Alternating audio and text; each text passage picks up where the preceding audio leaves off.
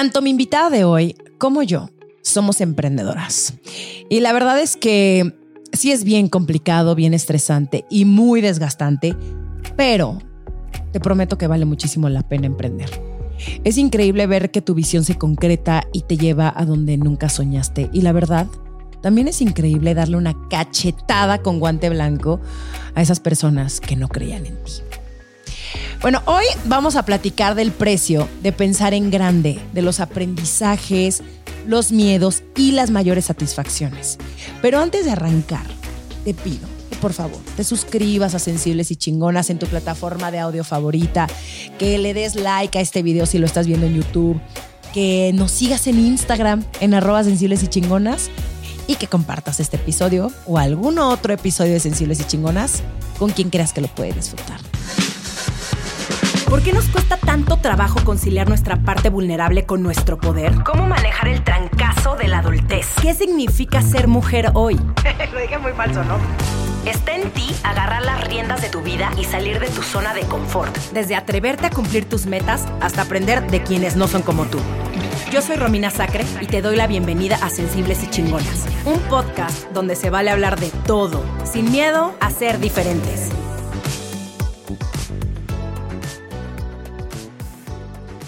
Pamela Valdés es fundadora y CEO de Vic, la plataforma más grande de audio en español. Vic tiene más de 250 mil audiolibros, meditaciones y audioseries, además de contenido original. LA Thiel Fellowship le dio 100 mil dólares para que dejara la escuela y empezara su empresa. Fue nombrada por Forbes como 30 Under 30 to Watch, porque sí.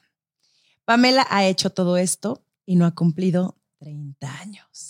Pame, qué felicidad tenerte en Sensibles y Chingonas. Ay, muchas gracias, Romy. Sabes que te admiro un chorro. Muy emocionada de estar aquí. Ya habíamos hablado mucho de este momento. Nada más no se nos hacía por nuestras agendas, así que eh, tengo muchas cosas que preguntarte. Muchas. Qué emoción.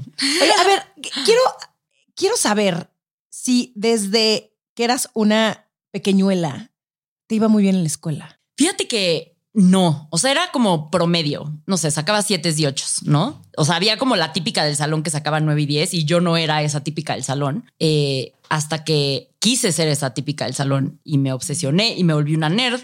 Y ¿Cuándo fue esto? Como en prepa. O sea, en prepa me entró una nerdez que dije, quiero ser la mejor y empecé a ser la persona que se sacaba 9 y 10, pero yo era la que tenía que estudiar 10 veces, ir a clases particulares extra para sacarme 10. Yo nunca fui como la persona brillante del salón que siempre sacaba 10, no. O, o, la que, o la que no estudiaba, leía dos veces la hoja y... No, yo era una matada. O sea, yo para sacar 10 tenía que triple estudiar. Yo estudiaba dos semanas antes para un examen, a ese nivel de nerd. Oye, ¿y qué es lo que te llevó a ser nerd? Pues fíjate que... ¿A quién viste que dijiste, yo me quiero convertir en eso? Fue como un tema complejo. O sea, ahora lo veo como en retrospectiva y era mucho como un mecanismo de defensa. O sea, yo cuando era chiquita y pues era esta persona como más promedio, pero lo que sí tenía, o sea, no era como brillante en la escuela, sobre todo en primaria y así, pero era muy inquieta y hacía muchas preguntas, o sea, sí, como que veía el mundo un poco diferente y yo en, una escuela de puras niñas de monjas, ¿no? Además, entonces como que yo no sé, yo me sentía, digamos que no me sentía como un pez en el agua en, en ese lugar. Y pues yo sufría mucho bullying, como que no la pasaba tan, tan chido, como que, no sé, las niñas querían como que, no sé, jugar a las Barbies o a las Groovy Girls y yo estaba pensando que quería hacer una nave espacial, ¿no? O sea, como que era... ¿Y por eso te bulleaban? Me bulleaban mucho y también me bulleaban por alguna extraña razón por mi color de piel, ¿no? O sea, soy morenita y me bulleaban mucho por ser morenita. Mis hermanas son güeritas, entonces como que había mucho bullying porque era diferente y yo sufría tanto por el bullying y pues llegaba a mi casa y lloraba los viernes porque no tenía plan, no me invitaban a ningún lado y entonces pues cuando eres chiquita como que esas cosas te pegan mucho, ¿no? Y mi mamá, así la verdad súper visionaria, me decía, ay, no te preocupes, ¿sabes a quién bulleaban también? A Bill Gates. Y así, o sea, ese recuerdo lo tengo así de estar llorando chiquita en mi casa y mi mamá diciéndome, Bill Gates era como tú, era el que no encajaba en el salón, no lo invitaban a las fiestas, el nerd y pues las personas que no encajan es porque tienen que cambiar cómo funcionan las cosas. O sea, no tienen que adaptarse, tienen que cambiar cómo funciona. Y entonces desde ahí, como que yo dije, la única explicación para que yo pueda soportar todo este dolor y este bullying que me hacía tan infeliz es que yo vine a este mundo a hacer algo extraordinario. Entonces, pues tengo que estudiar, tengo que. Y entonces hice parte de mi identidad ser una persona que sobresalía, ¿no? En vez de, lo que debí de haber hecho en realidad era como trabajar mi amor propio y aceptarme como era y todo, pero mi nerd interna y mi overachiever dijo, pues no, tengo que hacer algo extraordinario en mecanismo de defensa de ese dolor que, que sentía, ¿no? Que me ayudó, pero no es suficiente si no llegas después al, amor propio y, todo lo que tuve que trabajar después, ¿no? Entonces fue como esa historia de, de Bill Gates que me contó mi mamá, que sí fue como que, o sea, pues como que le voy a demostrar a las personas que yo vine aquí a cambiar las cosas, no a adaptarme, ¿no? Eso le dirías a tu Pamela de cuántos años tenías en aquel momento que te bulleaban. Como siete, ocho. ¿Eso le dirías a la Pamela de 7, 8 años? Tú viniste a cambiar cómo funcionan las no cosas. No sé si le diría eso. ¿Qué le dirías? Porque esa, o sea, de hecho he hecho un ejercicio en terapia donde regreso a Pamela de 7, 8 años. O sea, justo ya como que hice un ejercicio de regresar a ella y en vez de decirle como, tú vas a cambiar las cosas, sigue así. O sea, regresé y abracé a Pame de 8 años y le dije, gracias porque por creerte esa historia nos hiciste llegar muy lejos, pero no tienes que ser así. No todo es una competencia. Ámate como eres. No importa lo que piensan los demás. O sea, es como un arma de doble filo, ¿sabes? Como que siempre la rosa trae sus espinas, ¿no? Entonces, o sea, yo honro y agradezco eso que me hizo quien soy hoy, pero eso también es mi debilidad. Es mis crisis de ansiedad de repente cuando no me puedo sacar el trabajo de la cabeza, cuando estoy en una comida familiar y estoy y no estoy porque estoy pensando en el trabajo, es mis problemas de salud mental cuando los tengo, ¿no? Entonces, es como que honrarlo y agradecerlo, pero al mismo tiempo como que a lo mejor lo hubiera usado con una narrativa distinta, ¿no? A lo mejor y le hubiera dicho a Pame de siete años como, esas personas no aceptan lo diferente y no lo entienden. Y lo que tienes que hacer es ayudarlas a entender pero no demostrarles que están mal, ¿no? Como que hoy si lo piensas más la, misión de Vic es ayudarle a las personas a sanar para que justo no lleguen a bulear al de al lado y hacerle daño, porque eso desencadena una cadena de cosas espantosas que acaban en alguien asesinando en la calle, ¿sabes? Es más como un, pues hay personas que necesitan historias que les enseñen que no tienen que ser malas personas, que hay otras posibilidades y hay otras maneras de hacer las cosas bien, ¿no?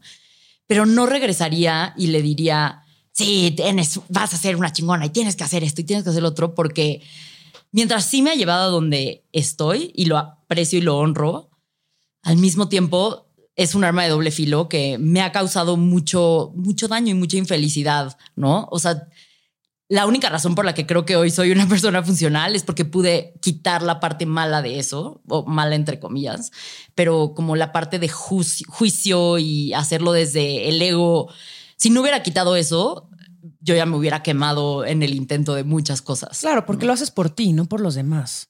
Y lo, más que por mí, como por algo más grande. Exacto. Sí, pero lo haces por ti el, el este todo, todo ese trabajo, el sí tu trabajo interno, pero además esta pasión que le inyectas a tu proyecto es por ti. Eh, es sí, sí tiene esta parte de, claro, de compartir a los demás y de querer ver este mundo, eh, dejar este mundo eh, como un lugar mejor, etcétera.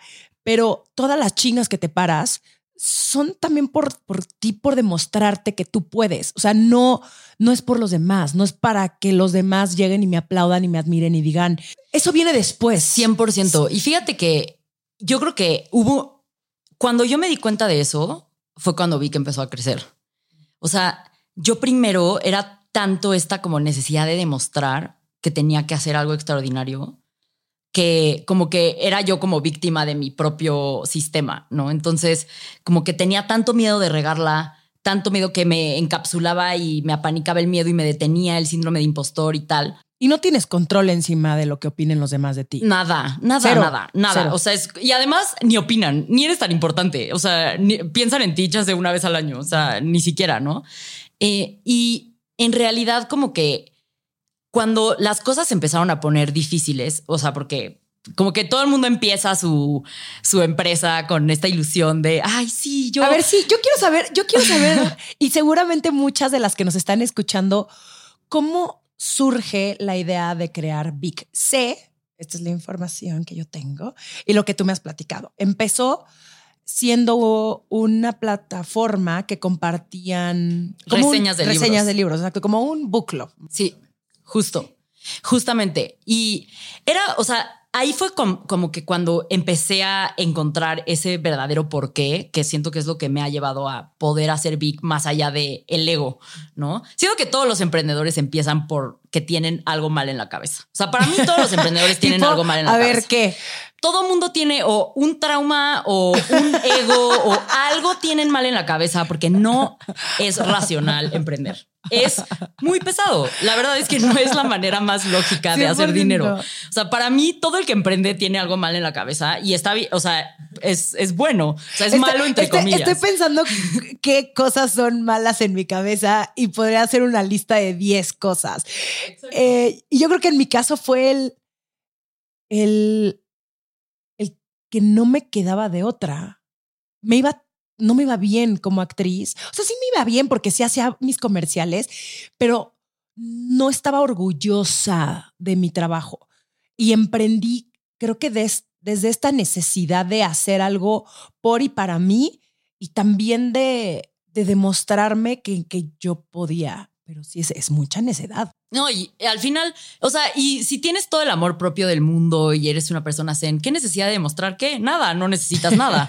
¿no? Entonces todas estas cosas vienen de que hay algo desconectado y hay algo que no está sanado al final, ¿sabes? Sí, claro. Entonces, o sea, yo siento, verdaderamente lo creo, que todos los emprendedores en, en Silicon Valley dicen, they have a chip on their shoulder, ¿no? O sea, tienen algo, o sea, tienen, tienen un target en la espalda y algo que, que, o tu papá no estaba orgulloso de ti cuando estabas creciendo y entonces lo quieres demostrar. O, o sea, todo mundo, siento que de verdad... Vamos sacando nuestros traumitas en nuestros emprendimientos. Todos los emprendedores tienen, ese es como el trigger que te hace empezar.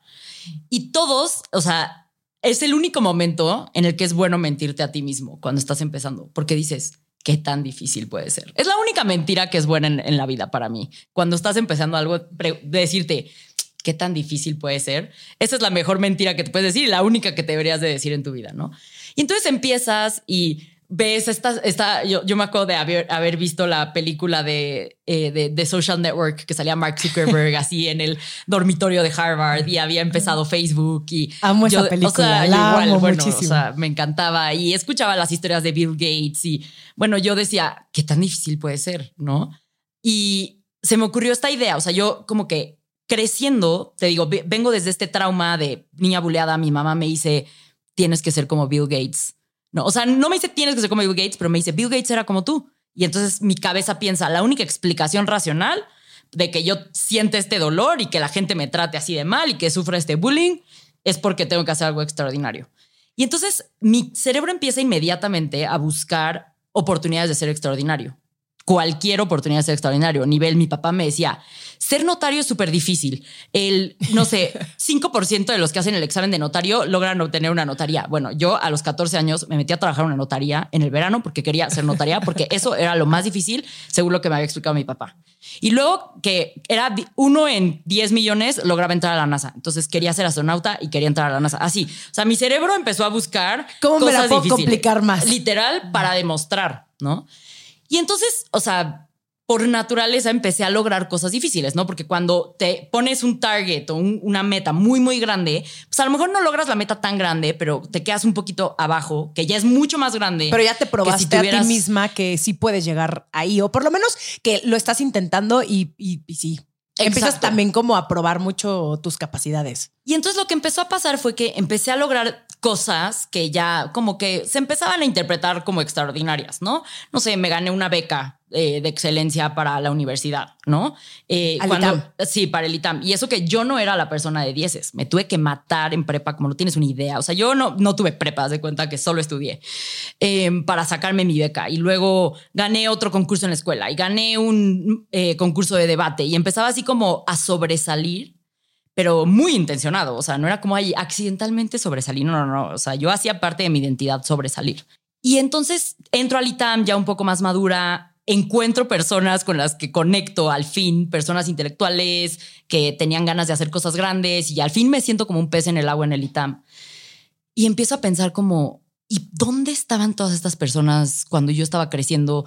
¿Por qué yo no, o sea, por qué yo logré estas cosas y otras personas no? Y me doy cuenta que es estas historias que me contaba mi mamá. O sea, mi mamá me decía, o sea, siempre que yo tenía un trauma de algo, mi mamá me contaba una historia de alguien súper empoderado que había pasado por exactamente lo mismo, ¿no? Que si yo era morenita y me sentía mal porque me bulleaban de mi color de piel, Tyra Banks era la modelo más cotizada del momento y tiene la piel como tú, ¿no? Y que si estaba bulleada es que Bill Gates era el bulleado y así. Y entonces siempre empecé a pensar así como, qué fuerte, qué fuerte impacto tienen las historias que te cuentan cuando creces. ¿no? O sea, al final, si tú creces en una sociedad donde la persona que más admiran en tu sociedad es el Chapo, pues esa es la realidad que vas a crear, ¿sabes? Pero si tú creces en una realidad, y es muy fuerte, pero es la realidad, las historias que te cuentan sí te forman. Y entonces yo empecé como a, ok, ¿por qué nadie escuchó estas otras historias creciendo, no? Y la verdad, desde mi privilegio, o sea, yo crecí muy afortunada con muchos recursos y pues yo decía, ¿por qué yo tuve estas historias de otros no? Y era porque no llegaban español. No llegaban español. Y me decían, es que no llegan español. Y esto lo, aprendí en el ITAM cuando eh, primero tuve esta idea de hacer algo de libros. Me decían, es que los latinos no leen. O sea, es una batalla imposible de ganar. Los latinos no leen.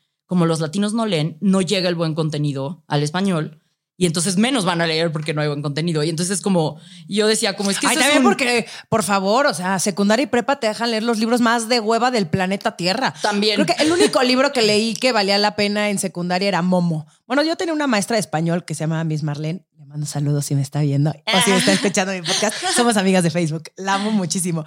Y ella sí nos dejaba leer buenos libros, pero de ahí en fuera hay una tortura, pinches libros de hueva. Pues también es que te hacen leer como una obligación, ¿no? Una obligación. Y entonces yo dije, ¿por qué los latinos no leen? Eso lo quiero arreglar. Y ella era como algo que traía, ¿sabes? Como, como en el tintero. Ya lo traía en el tintero. Quiero hacer algo para ayudar a que las personas lean. ¿Y tú leías mucho? A mí siempre me gustó mucho leer, o sea, porque era muy curiosa y quería, me interesaban estas historias. Y entonces leía que la historia de Bill Gates, que la historia del astronauta, que, o sea, siempre me interesaban esas cosas. La historia de Walt Disney me gustaba mucho también. Y entonces, cuando me dice un profesor para la clase, tienes que traer una idea de negocios, a mí se me ocurrieron dos ideas se me ocurrió una app donde ya no tuvieras que hablar al teléfono del imán del refri del sushito para que me trajeran sushi a mi casa. Una app donde pudieras buscar cualquier restaurante y te trajeran comida a domicilio antes de que existiera Rappi, Uber Eats, todo esto. Y la otra idea que se me ocurrió fue hacer algo como Netflix, pero para libros. Y al final dije, no, pues la de comida a domicilio suena muy cool, pero como que no me mueve tanto como me mueve la idea de hacer que la gente lea. ¿no? Y yo dije, a, ver, o sea, si Spotify lo hizo con la música, Netflix con las películas, ¿por qué nadie ha hecho tan fácil leer? ¿No? Y yo dije, no, si hacemos tan fácil como Netflix leer, las personas van a leer. Esa era mi hipótesis. Y así empezó. Y perdí un concurso, o sea, me metí al concurso con esa idea. Y ¿Cuántos años tenías? Ahí tenía 19. 19 años. Estaba en. Pues sí, 10 años. Sí, o sea, sí. Sí, hace 10 años que, que, la idea empezó a estar en mi cabeza, literalmente. 19 años. Y entonces entro al concurso y si ganabas te ibas a MIT y yo dije, esta es mi oportunidad de brillar. O sea, si me voy a MIT, ya soy Bill Gates, ¿sabes? O sea, ya me tengo que ir a MIT. Me obsesioné por ganar ese concurso, Romina, como no tienes una idea. Pero, ¿qué, ¿y qué hacías? Eh, ¿Tenías que estudiar muchísimo? ¿En qué, consistía el concurso? aterrizar el modelo de negocios, o sea, y es hacer una presentación y un pitch a un panel de jueces de por qué tu negocio era como el mejor. ¿Y quiénes eran estos jueces? Eran una persona de MIT, y varios como profesores del ITAM o personas de negocios que eran como exalumnos del ITAM. No mames, qué nervio. Mira, no me estás contando a mí todas esas cosas siempre me han dado todo el terror del no, bueno, yo o sea, pero para mí no existía la opción de perder ese concurso. Yo estaba completamente obsesionada. Yo estaba, o sea, mi corazón ya estaba en MIT. Yo no podía ver la opción de perder ese concurso y lo peor es que el contrincante del equipo que me acabó ganando era el mejor amigo de Manu, que hoy es mi esposo, en esa época era mi novio. Entonces yo ya le había amenazado a Manu que si su amigo ganaba el concurso, ya no íbamos a ser novios, ¿no? O sea, yo tenía un nivel de... Pobre Manu, güey. Pobre Manu. Así el día que se enteró que por su amigo, que su amigo ganó el concurso. ¿Ah, sí, sí, lo ganó? Sí, su amigo ganó el concurso.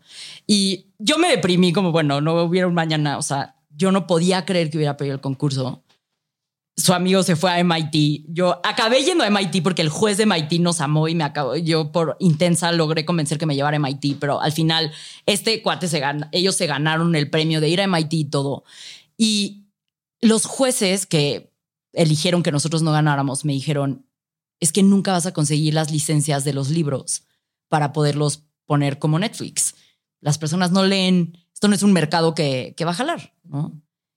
Y entonces yo tenía cuatro amigos que en esa época eran mis socios que pudieron haber sido cofundadores de Vic y no lo sabían, no es cierto. Este, eran mis cuatro mejores amigos, estaban en el equipo conmigo, presentamos la idea juntos y cuando perdimos, los cuatro dijeron, ya, o sea, Pam, está muy chida tu idea, pero tengo finales, me voy a ir a esquiar en el verano, lo que sea, ¿no? Y yo me quedé así como de, pero tenemos un punto que probar, ¿sabes? Así como, no, no lo podemos dejar aquí, no es posible. Y entonces uno de ellos sí se quedó conmigo y después falleció, fue como una historia medio, medio trágica, este, pero me quedé con Jorge, con, con este amigo y empezamos como a darle la vuelta, ¿no? ¿Cómo le hacemos para que las personas sí crean en esta idea de negocios? Y dijimos, bueno, si conseguimos a los clientes primero, pues las editoriales van a venir solitas. Y entonces por eso empezó como una comunidad de lectores, como un book club. Y lo crecimos. ¿Y, dónde era en Facebook? Empezó en Facebook, era una página de Facebook. O sea, en esa época no había, o sea, Instagram no era lo que hoy es Instagram. Ah. Entonces, una página de Facebook era como el lugar. Yo también hace 10 años arranqué mi primer negocio en digital y era otra cosa. Era muy fácil, de hecho, crecer páginas en Facebook. Muy fácil. Muy fácil. O sea, yo logré llegar como a 30 mil personas que seguían y comentaban de libros y todo. Y para mí eso fue lo más importante, como que siento que muchos emprendedores se detienen pensando, necesito levantar dinero, necesito un programador que me haga una app. Necesitas un mensaje con el que conecten las personas. Y eso lo puedes validar en Instagram, lo puedes validar en Facebook.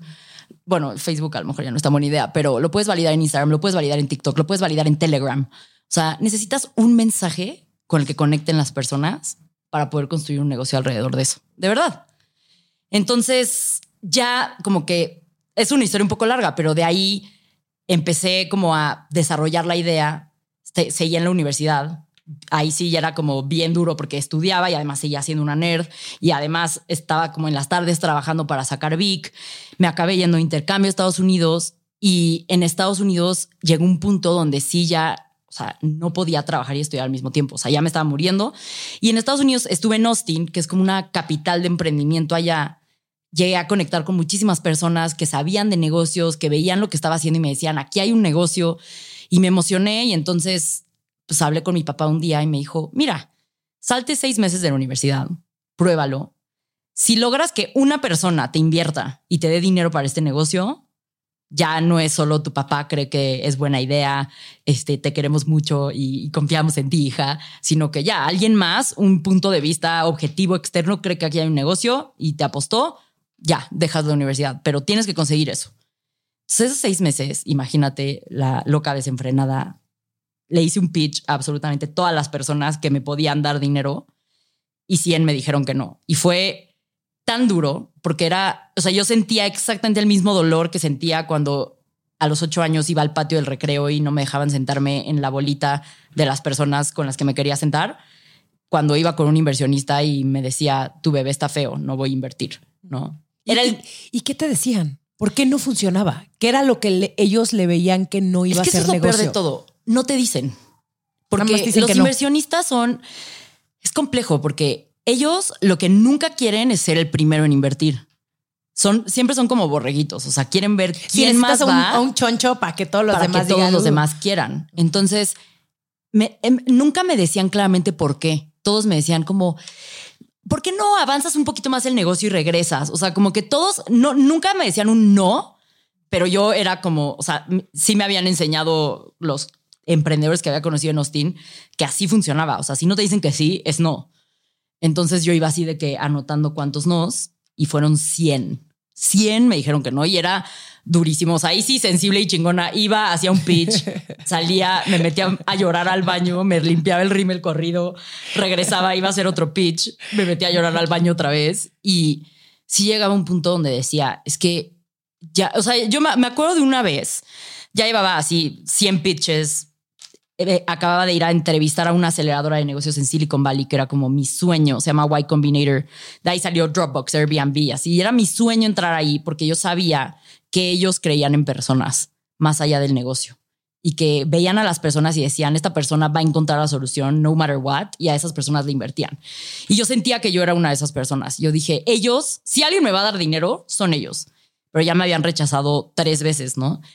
Y ya estaba yo a un mes de que se terminara mis seis meses que me dijo mi papá para conseguir dinero. Ya había entrevistado tres veces en esa aceleradora y ya me habían rechazado. Este, dos veces había entrevistado, esta iba a ser la tercera. Eh, y en eso, o sea, me acuerdo que hice la entrevista en la mañana con ellos. Iba en el tren de San Francisco, de Palo Alto hacia, San Francisco, así después de la entrevista con ellos. Y así me acuerdo de un momento hiperdramático viendo la ventana yo llorando así en el tren. Nada más de la ansiedad que sentía de que me dijeran que no, ¿no? Y yo sintiendo como estoy tan lastimada de tantas personas que me han dicho que no, era que ya no lo puedo soportar. Era justo lo que te iba a preguntar. ¿En aquel entonces ya ibas a terapia? No. No, para nada. ¿Y cómo lidiabas tú con el rechazo? ¿Qué, qué te decías? O sea, me moría de ansiedad, me moría de ansiedad, la pasaba pésimo, no hacía nada más que trabajar. La verdad es que no era un ser humano muy funcional, era una trabajadora muy funcional porque lo único que hacía era trabajar, pero no era un ser humano funcional. Por suerte estaba de lejos con Manu, o sea, estábamos a larga distancia porque yo estaba en Silicon Valley, entonces funcionaba. Este, pero él era como la única persona en mi vida que yo creo que aguantaba mis niveles de estrés, porque yo solo trabajaba y era, tenía un objetivo muy claro y eso era lo único que quería hacer. Pero me empecé a destruir por dentro. O sea, me empecé a destruir por dentro, empecé a llorar mucho, empecé a tener mucha ansiedad, ataques de pánico. Llegó un punto donde, o sea, íbamos al cine y saliendo del cine me desmayaba de, ansiedad y de estrés. O sea, empecé a estar en, un muy mal momento. Y de, de nuevo, o sea, digo, qué bueno que aguanté, pero o sea, me hizo mucho daño. Y ya después, ahora en retrospectiva, como que es un maratón, no es un sprint. Eso es lo que tienes que aprender cuando estás haciendo un negocio, ¿no? O sea, si corres rapidísimo y te cansas, no terminas el maratón. Tienes que mantener tu paso, tienes que ir tomando agua, tienes que ir manteniendo tu paso para llegar los 42 kilómetros, ¿no? Porque aquí en los negocios no se tarda de, no se trata de quién gana, se trata de quién termina el maratón. Los que pierden son los que no terminan el maratón no los que, o sea, no los que corrieron y se cansaron y corrieron un poquito menos rápido, no, o sea, esto de la competencia y quién va a ganar y tu competidor es, bullshit. El mercado es tan grande, hay espacio para todos. O sea, ¿cuántas marcas de skincare hay? ¿Sabes? Hay espacio para todos si tienes un mensaje con el que las personas conectan, ¿sabes? Y entonces ahí todavía no iba a terapia, estaba yo así como en un muy mal momento y entrevisto en esta aceleradora, me rechazan otra vez y se me cae el mundo encima. Sí, dijiste, no, ya, yo dije, ya, y yo estoy nadando contra la corriente, qué pinche necesidad. No, y sí dije ya, o sea, por, o sea, por mí yo ya no puedo hacer esto. O sea, me estoy destruyendo por dentro. O sea, tengo que aceptar que fracasé y se acabó, ¿no? Y en eso me habla la fundación, la Teal Fellowship, em, y me llaman y me dicen, oye, pues, o sea, me habían como invitado a un evento con ellos en San Francisco, me habían conocido, Dos semanas después me hablan y me dicen, oye, te queremos avisar que fuiste seleccionada por la Teal Foundation, te vamos a dar 100 mil dólares para que dejes la universidad y hagas VIC como un negocio de verdad. Y yo, güey, es broma. O sea, esto es un scam. No, no, no es posible, ¿no? O sea, literal, un, un mes antes de que todo, 100 nos en la bolsa. O sea, fue literal así como salvada por la campana, ¿no? Y dos semanas más tarde me habla la aceleradora que me había rechazado que premio de consolación me iban a meter a un grupo especial y acabaron al final sí metiéndome a la aceleradora, ¿no? Y de repente todo se alineó y empezó a funcionar. Ay, como diría Haru, universo, ¿qué más es posible? Universo, ¿qué más es posible? 100%. Pero aunque todo, todo empezó a funcionar, es bien, es bien duro porque cuando todo empieza a funcionar, empiezas a dudar más de ti, ¿sabes? Y a mí me empezó a entrar ahí un síndrome del impostor o sea, imagínate que en Y Combinator, en esta aceleradora o incluso en la Teal Fellowship, estaban al lado de mí personas que el que inventó el feed de Facebook, ¿no? Sí, el programador que creó el newsfeed de Facebook, ¿no? Y yo al lado así de que me acabo de salir de la universidad, güey. Así.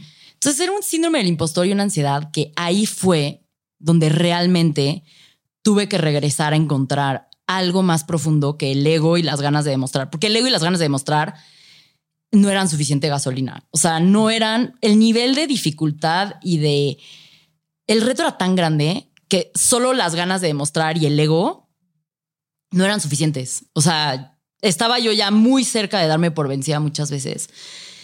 Y fue hasta que me di cuenta de, de este hecho, como esa historia que a mí me salvó cuando era chiquita, que me hizo creer en algo más grande, que me hizo construir algo fuerte en vez de como que relegarme hacia atrás y sentirme mal.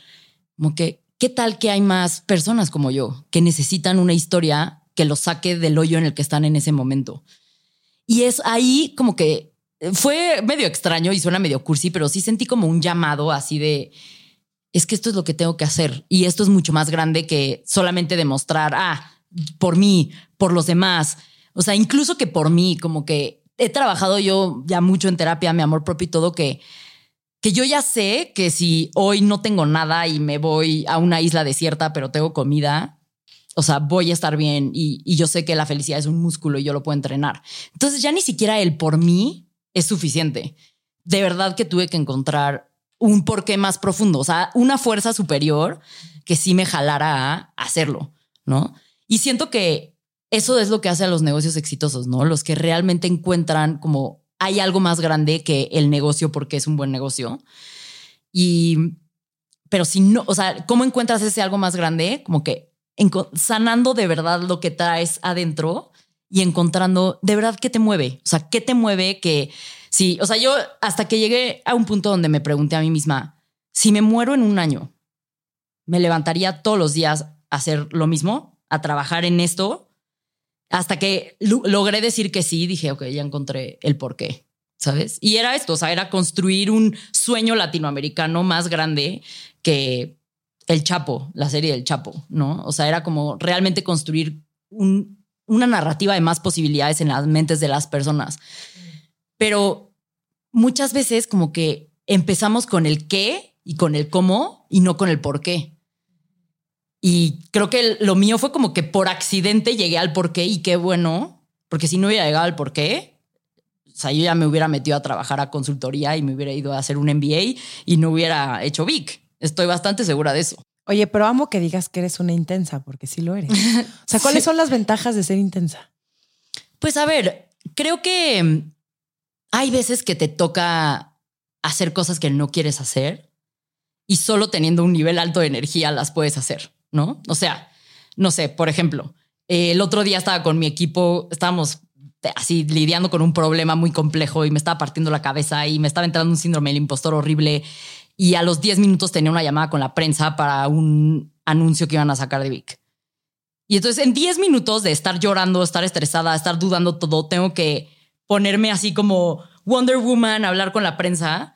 Y si no eres intensa y puedes como así como Tony Robbins, ¿no? Como generar energía de la nada, pues esos cambios de mentalidad, o sea, suenan medio a que estás loca si los puedes hacer y pues solo con mucha energía puedes hacerlos, ¿no? Entonces, pues para mí mi energía como que me da la habilidad de poder hacer cosas aun cuando no las quiero hacer. Y creo que eso sí es medio que un superpoder. Sí, yo también creo. Pues, por eso nos caemos bien, pues, porque somos bien pinches intensas. no nos podemos estar quietas. Entonces, bueno, le invierten a Vic.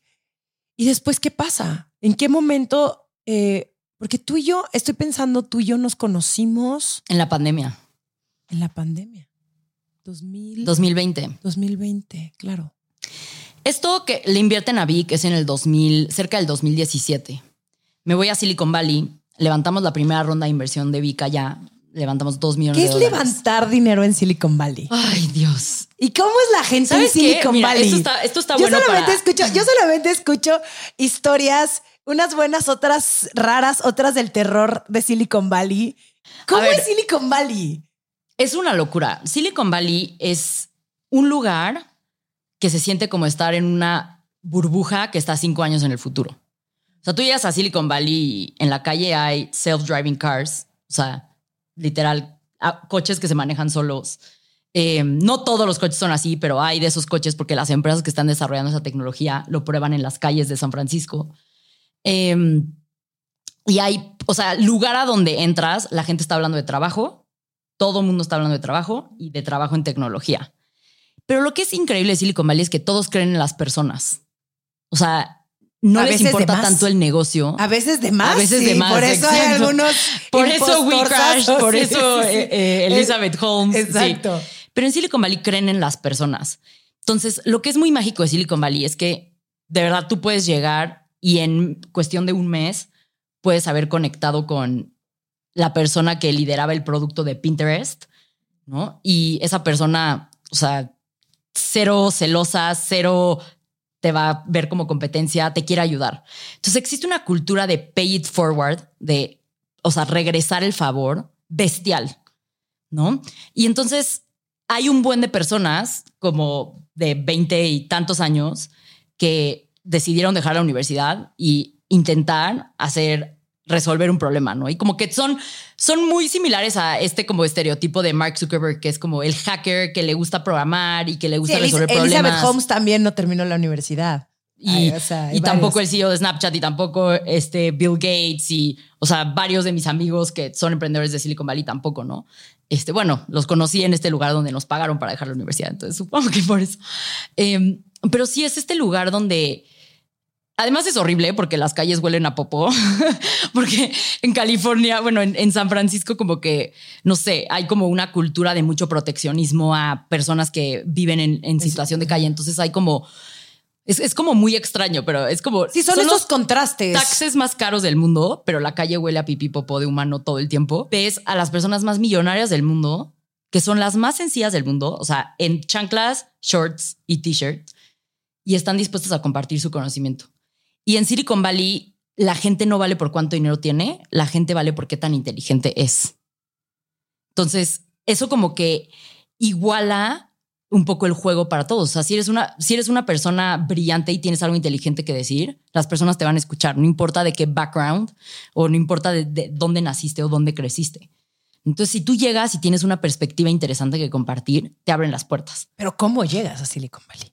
Pues a ver, yo llegué a través de esta fundación. Sí, porque digo, a ver, sí estoy muy de acuerdo que ahí el, el, el asset más importante es la inteligencia, pero al mismo tiempo para ser una persona inteligente necesitas un cierto tipo de educación y tienes eh, que venir de un background. O sea, son como muchos factores para que tú puedas llegar allá. 100%. Y te digo algo, yo por eso sentía mucho síndrome del impostor cuando llegué a Silicon Valley, porque de nuevo, yo nunca fui una persona genio de 10 y buenísima en las matemáticas, o sea, yo no era ese estereotipo de brillante. Yo lo que he tenido siempre es que soy intensa y no me voy por vencida. Y, o sea, no me canso. O sea, a mí y vas a soy como una solución. No me matas con nada. O sea, yo ahí sigo intentándolo, ¿no? O sea, de verdad, sí soy como una cucaracha. Entonces, a mí lo que me pasó fue que llegué a Silicon Valley y eso es lo que no tienen tanto las personas de Silicon Valley, como que son más intelectuales, pero no son tan intensas y no son tan como quitadas de la pena. Y eso es lo que yo me di cuenta que sorprendía a las personas cuando yo llegaba a Silicon Valley. O sea, yo les hacía, llegaba, les hacía un pitch y los que sí me daban dinero. Ya después de los 100. Después ya de los 100, ya, ya, me, había entrenado. ya mucho casting, ahora viene mi prueba final. Sí, y entonces ahí lo que empezó a pasar fue que yo hacía un pitch y, o sea, hice muchos, entonces como que fui perfeccionando mi narrativa, pero llegó un punto donde ya sabía contar también la historia y les transmitía tanta pasión y tanta energía y tantas ganas de hacerlo funcionar que al final me decían, mira, no tengo tanta idea si una comunidad de libros en Latinoamérica es un buen negocio, pero creo en ti. Y al final todos, así todos los que me dieron dinero me decían, estoy invirtiendo en ti. ¿Quiénes te dieron dinero? Pues a ver, primero levantamos dos millones de dólares y los inversionistas más importantes ahí fueron un fondo que se llama Excel, eh, que fueron los fundadores de Facebook, eh, bueno, no los fundadores, sino los que justo invirtieron en las primeras rondas de Facebook, Spotify, Dropbox. Son así como uno de los fondos como más, de los que salen en estas series de We Crash y así, ¿no? Em, después de Excel, Haz de cuenta que eso fue antes de que te conociera, antes de la pandemia. Empezamos a desarrollar la comunidad de libros y nos dimos cuenta que las personas sí querían este, libros, las que ya leían, pero yo no iba a arreglar el problema de que los latinos no leen si los que ya leían se metían a un book club a hablar de libros. Yo lo que tenía que hacer era crear un producto para los que aún no leían, empezaran a leer. Y entonces por ahí del 2019 fue cuando empecé a pensar, es audio, es audio. O sea, los latinos pasan mucho tiempo en el coche, trabajan más horas que nadie, no leen no porque son huevones, no leen porque no es conveniente leer para un latino que se parte la madre trabajando todos los días para ir por el pan, ¿sabes? Entonces en el 2019 empiezo, o sea, justo mi tesis que tuve cuando perdí el concurso funcionó, ya tenía una comunidad, entonces conseguir las licencias de audiolibros fue bastante sencillo. Entonces voy con mis inversionistas y les digo, oigan, conseguí licencias de audiolibros, creo que hay un negocio aquí, lo quiero probar, necesito más dinero. Y yo iba, así, fui a Silicon Valley una semana haciéndoles un pitch de necesito 500 mil dólares más para validar esta idea de audiolibros y regresé con 5 millones de dólares. No manches. O sea, el, el mercado de audio estaba explotando en Silicon Valley. Estaba Calm, Headspace, Dipsy, que era una como de erótica en audio. O sea, estaban todas las empresas de audio explotando en Silicon Valley. yo llegué y dije audio español y haz de cuenta que era la persona más sexy del antro y todos vinieron a mí, todos me dieron dinero y yo dije, wow, nada que ver con la primera vez que levanté capital. Ok, gracias. Entonces me, me dieron ese dinero, regresé a... a... A ver, tengo otra pregunta. Te dan, ya, levantas capital y te dicen, te vamos a dar 5 millones de dólares. ¿Te dan los 5 millones de dólares así de madrazo o, o cómo funciona? Sí, o sea, firmas un documento con ellos este, que establece como los términos, o sea, qué evaluación, o sea, son 5 millones de dólares a cambio de qué, de qué porcentaje de la empresa. Este, y ya te super investigaron. O, pues, o, es más de fe. Yo siento, no, sí me investigaron porque sí le hablaron a personas, o sea, sí me hablaron personas y me dijeron, ay, me hablaron a preguntarme sobre ti. O sea, sí, sí, sí investigan y sobre todo después de las cosas que han visto que les han pasado, ya investigan de las series, ah, a las personas. ya, ya vieron Obviamente, las series. Ven todos mis números, me hacen un chorro de preguntas de negocio. Ven las proyecciones. no tanto las proyecciones porque saben las que las proyecciones al final todas son mentiras. O sea, nunca nadie puede predecir el futuro. Ok. Más lo que ven es como eh, su tesis es ¿creemos que hay un mercado enorme aquí? Sí o no. Y ellos básicamente dijeron, Latinoamérica, gente que habla español, mercado enorme. Audio, no hay nadie que domine audio. Entonces, tiene que haber un negocio grande de audio en español, de la misma manera que hay en China y en Estados Unidos. Español es un lenguaje gigante, Entonces, eso piensan primero, tamaño de mercado.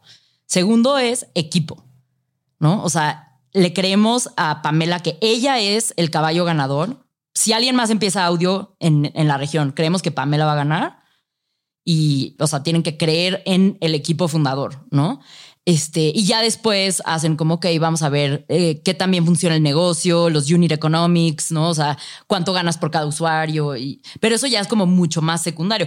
Conforme vas avanzando y vas levantando más dinero, cada vez te hacen más preguntas de negocio y menos preguntas de equipo, ¿no? Pero lo padre de Silicon Valley es que en la etapa temprana se enfocan en mercado y equipo creen que hay un mercado grande y creen en el equipo. Okay. Y entonces regresas con 5 millones de dólares y qué te lo depositan en el banco. ¿Y qué dices? Regreso. Ok, ahora tengo que contratar a personas. No, literal, eh, síndrome del impostor all over again, como todas las veces que he levantado capital. Em, y digo, ok, vamos a explotar esto, vamos a crecerlo. Empezamos a crecer. Esto te estoy hablando que cerré esa ronda en febrero de 2020, poquito antes de conocerte empezamos a crecer. Y antes de pandemia. Y empieza la pandemia. Y entonces en la pandemia desaparece el tráfico y desaparece que la gente se tenga que transportar afuera de sus casas.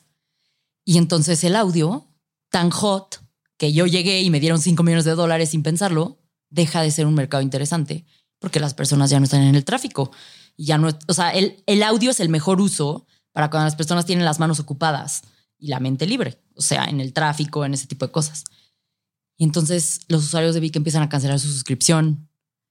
Y yo sintiéndome como un completo scam, así de, o sea, el negocio que le piché a mis inversionistas ya no está. O sea, se están yendo los usuarios, ¿qué está pasando? O sea, ¿qué está pasando, no? Y entonces, es, o sea, fue lo mejor que nos pudo haber pasado, la verdad, porque fue un punto de inflexión. O sea, no, que siempre que pasa una situación así, una situación de crisis en Vic, regresamos siempre a lo mismo, ir a hablar con usuarios. O sea, siempre, a mí esto me impresiona que es tan obvio, pero nadie lo hace. Es como, ¿por qué no puedo vender más productos? ¿Ya les preguntaste por qué no están comprando? O sea, habla con tus usuarios. Es, así de sencillo, ¿no? Entonces fuimos y hablamos con los usuarios y nos dimos cuenta que había dos tipos de usuarios. Unos que estaban en Big porque querían entretenerse. Querían leer la novela erótica, el este, el chisme de no sé qué. Y esos usuarios eran los que habían cancelado su suscripción. Pero había unos usuarios que habían visto la pandemia como oportunidad. Para aprender, crecer. Como una oportunidad. Literal. Había unos usuarios que habían visto la pandemia como una oportunidad para reinventarse, como una oportunidad para desarrollar una nueva habilidad, para cambiarse de trabajo a un trabajo que ahora los hiciera felices para pasar tiempo con su familia, que estaban en la pandemia teniendo problemas con su pareja y en vez de tirarse a tomar alcohol, decidieron trabajar en sí mismos para mejorar su relación en pareja. Y esas personas eran las que amaban Vic. Y entonces ahí fue cuando todo, todo empezó a hacer más sentido, ¿no? Dije como, esto es mucho más alineado a la visión. O sea, las historias de Bill Gates son más como esta, no son novelas eróticas, ¿sabes? Y lo que pasó muy curioso en la pandemia fue que los creadores de contenido se vieron en la necesidad de digitalizarse. O sea, seguro tú lo viste también. Ya no había tanto presupuesto para campañas, ya no había el evento presencial o la conferencia que dabas antes, ya no podías hacer el workshop en no sé dónde, en físico. Todos los creadores se vieron en necesidad de digitalizarse y empezaron a tratar de vender productos digitales. Y entonces ahí fue cuando nosotros, en vez de verlo como un problema, lo vimos como una oportunidad y empezamos a ir con creadores de contenido a decirles, oye, pues aquí tenemos una comunidad que tiene necesidad de herramientas y está dispuesta a pagar. Y tú tienes una herramienta y se ve que estás tratando de monetizarla online. ¿Por qué no la subes aquí? Y entonces los creadores de contenido empezaron a subir herramientas en formato de audiolibro, aunque en realidad ni siquiera un audiolibro, o sea, no existía antes como libro, pero empezaron a subir contenido directo a Vic. Como, como Renata Roa. Renata Roa, la ruta del yo. La ruta del yo y ni script tenía, nada más se puso a platicar ahí. Literal. En su casa, enfrente de un micrófono que le llevaron. Literal, pero a resolverle un problema a las personas de amor propio, de ansiedad. Haru Escárcega, igual de la energía del dinero, de cómo ver más posibilidades. Y entonces, estos creadores, que son las personas, son los mejores mensajeros, porque ¿sabes qué pasa? Y esto fue lo que yo aprendí en la pandemia. Si yo traigo el contenido de Bill Gates al español, a algunas personas les va a servir, pero la mayoría de las personas en Latinoamérica no saben quién es Bill Gates. Es la realidad. O sea, muchas personas en Latinoamérica no saben quién es Bill Gates y no les va a servir de nada que yo traiga el contenido de Bill Gates al español. Pero a lo mejor y saben quién es Oso Traba y si Oso Traba, que ya aprendió de Bill Gates la filosofía de negocios, se los explica, a Oso sí le van, sí le van a creer, ¿sabes? Porque es un mensajero en el que confían.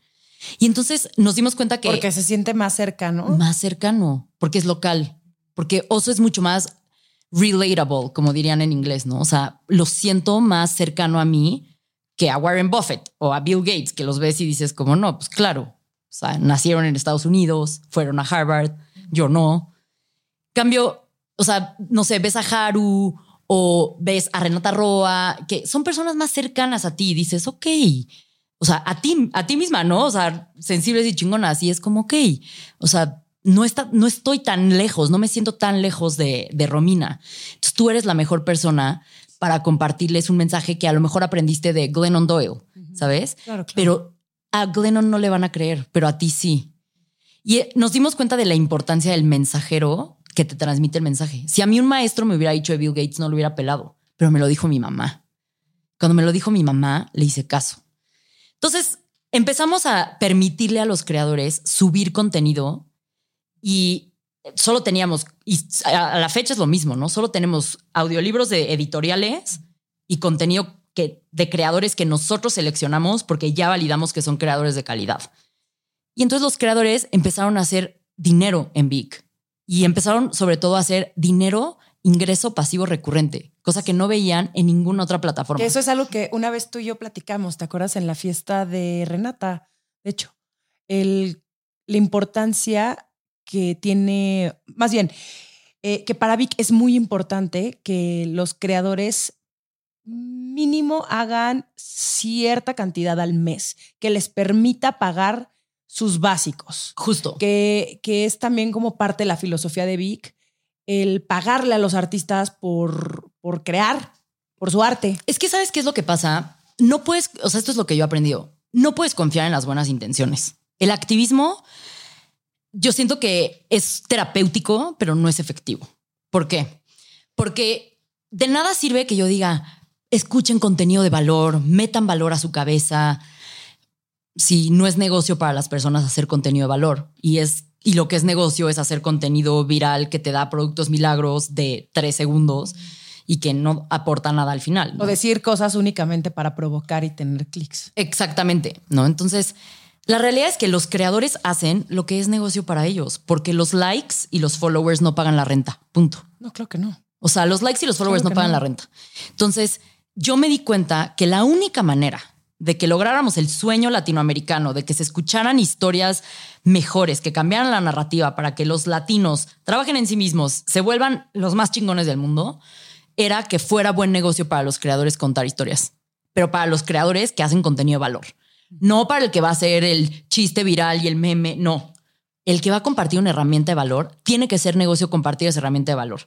Entonces, o sea, y la verdad, de esto sí me siento como bien orgullosa que, que hemos logrado.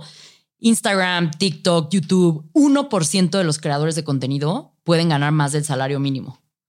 Y en Big, 35% de los creadores en su primer mes ganan más del salario mínimo. Y si haces retos como yo, mira.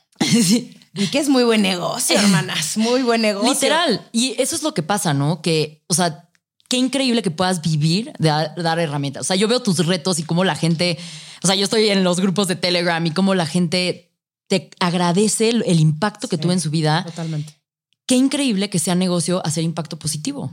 No, y, regresando un poco a este, al tema de los, de los retos o de los programas, em, para mí fue también un aprendizaje. Hice uno el año pasado donde era eh, siete días para aprender y desaprender sobre el amor. Y, me acercó también a muchos nuevos creadores, a mucha gente que yo no conocía, que nunca había em, escuchado sus mensajes y lo que ellos tenían que decir.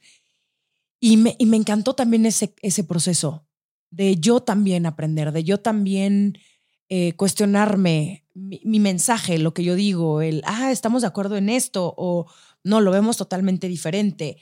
Y, eso está increíble de Vic. O sea, que te abre eh, las posibilidades. Oye, pero a ver, quiero regresar un poquito al tema de los creadores. ¿Cómo eligen ustedes a los creadores? Porque sé que funciona de pronto de ambas partes. Alguien puede llegar y decir, hola, ¿cómo están? Oigan, yo hablo de, estoy inventando, de eh, ángeles y quiero hacer un contenido con ustedes. O ustedes van y los buscan. Pues es un poco de los dos. O sea, al principio nosotros teníamos que buscarlos porque nadie nos pelaba. Ahora ya es un poco al revés. O sea, tenemos como una lista de espera de que muchos creadores nos buscan porque ya se dieron cuenta que sus amigos están haciendo negocio, ¿no? O sea, están haciendo un ingreso pasivo recurrente increíble, ¿no? Entonces ya cada vez vienen más creadores a nosotros.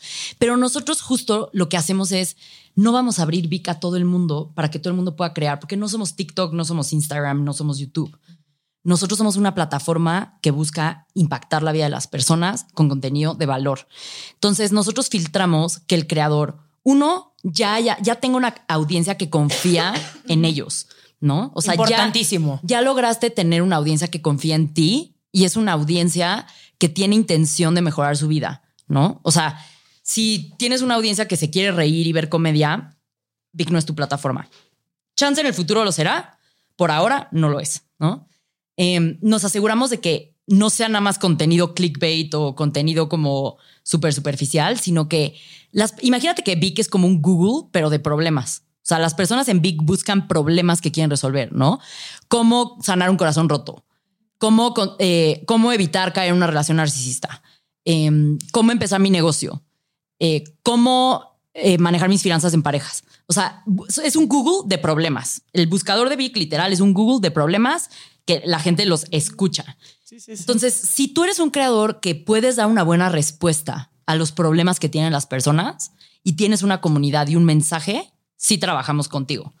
Ahora, tenemos que asegurarnos de que estamos eligiendo a un buen mensajero. Entonces sí, sí tenemos filtros muy estrictos, pero también queremos abrir cada vez más la posibilidad a que más personas se puedan convertir en creadores, ¿no? Entonces ahora estamos abriendo una iniciativa que es la aceleradora de Vic para creadores, donde a lo mejor aún no estás listo para estar en Vic, pero te vamos a ir dando los tips que nosotros vemos de cómo ir fortaleciendo tu comunidad, cómo ir estableciendo un nicho claro, cómo encontrar tu mensaje, para que cuando estés listo ya te abrimos las puertas a Vic, ¿no? Pero realmente sí. Increíble. No, y lo que es padre de Vic es. Y es también apostarle a nuevos talentos, que eso está padrísimo. Porque a lo mejor hay muchas personas que em, tienen un mensaje, son personas preparadas, eh, pero que a lo mejor no saben cómo hacer crecer sus audiencias o tal vez o de pronto tienen unas audiencias mucho más pequeñas que no por ser audiencias y esas pequeñas muy bien en vivo. exactamente. o sea no por ser una audiencia pequeña significa que eh, vale poco al todo contrario lo contrario. de hecho nosotros luego hay lo muchos que, que, tienen un millón y güey a nadie le importa. Y ve su engagement y güey menos no 14. nosotros o sea te lo juro que nosotros vemos en Vic que los creadores que tienen el nicho más definido son los que mejor monetizan o sea, y, son generalmente creadores más pequeños. Los creadores muy grandes ya son famosos, no son creadores. ¿Sabes? O sea, cuando tienes ya millones de personas, ya, o sea, mejoras un anuncio de unos tenis Nike, ¿sabes? Porque todo el mundo necesita unos tenis Nike, pero, o sea, la clave de la monetización para los creadores de contenido es tener un nicho muy definido. O sea, es tener un nicho que tiene un problema muy claro que resolver. Y así es como mejor monetizan. Y esos son los que están en Vic. ¿No? Y eso es lo que es muy padre de Vic, que por ejemplo, tú entras a Vic, ¿no? Como creadora, tú subiste tu contenido a Vic. Pero, por ejemplo, Renata Roa también subió su contenido a Vic. Y las fans de Renata Roa, que a lo mejor todavía no te conocían, a través de Vic, nuestro algoritmo dice, las que escuchan a Renata pueden gustarle lo que tiene Romina y te conectan. Y entonces nosotros todo el tiempo estamos, por eso les generamos ingreso pasivo recurrente a los creadores. Porque tú no, aunque no hagas esfuerzo por vender tu audiolibro, Vic lo está haciendo en automático todo el tiempo y los creadores te ponen en sus retos y te generan regalías y, o sea, se va haciendo como un sistema que hace buen negocio generar contenido que cambie vidas. Y eso es, donde yo digo, es como un activismo capitalista, ¿no? O sea, es como realmente hacer negocio que esto suceda es lo que va a lograr que pase. Porque si, si no solo se quedan las buenas intenciones y hay miles de fundaciones y negocios que se quedaron en las buenas intenciones, esto va a funcionar cuando es buen negocio y, justo empezó a funcionar cuando fue buen negocio para los creadores crear contenido en Vic. Me encanta. Pues yo espero estar mucho más tiempo en Vic. Toda la vida yo voy a estar viendo paso a paso el crecimiento. Me emociona muchísimo. de verdad, no sabes lo, lo orgullosa que estoy de ti, de ver cómo te partes la madre y cómo estás todo el tiempo llamándonos a los creadores diciéndonos, fíjense que ahora viene esto nuevo y fíjense que ahora acabo de levantar una capital, este, una ronda de capital. Ya no me quieres platicar de eso. Sí. A ver, platícame. A ver, y justo ya se, o sea, este, a ver, sí, se acaba de anunciar eh, que levantamos una ronda de 13 millones de dólares. Eh, es la ronda más grande que hemos levantado. Eh, además me encanta porque la lideró una mujer negra que amo, se llama Mercedes. Eh, ella eh, trabaja en uno de los fondos más grandes que invirtieron en Calm, Cameo y varias de estas empresas Snapchat de Silicon Valley. Em, y ella es una chingona, ella lideró la ronda con el fondo. Em, y en esta ronda, además de ella, invirtió alguien que no sé qué tanto la audiencia de este podcast lo conozca, pero tal vez ya han escuchado de ChatGPT esta herramienta que le escribes por chat. Ay, yo no sé quién es. ¿Viste que dije no sé quién es? ¡Güey!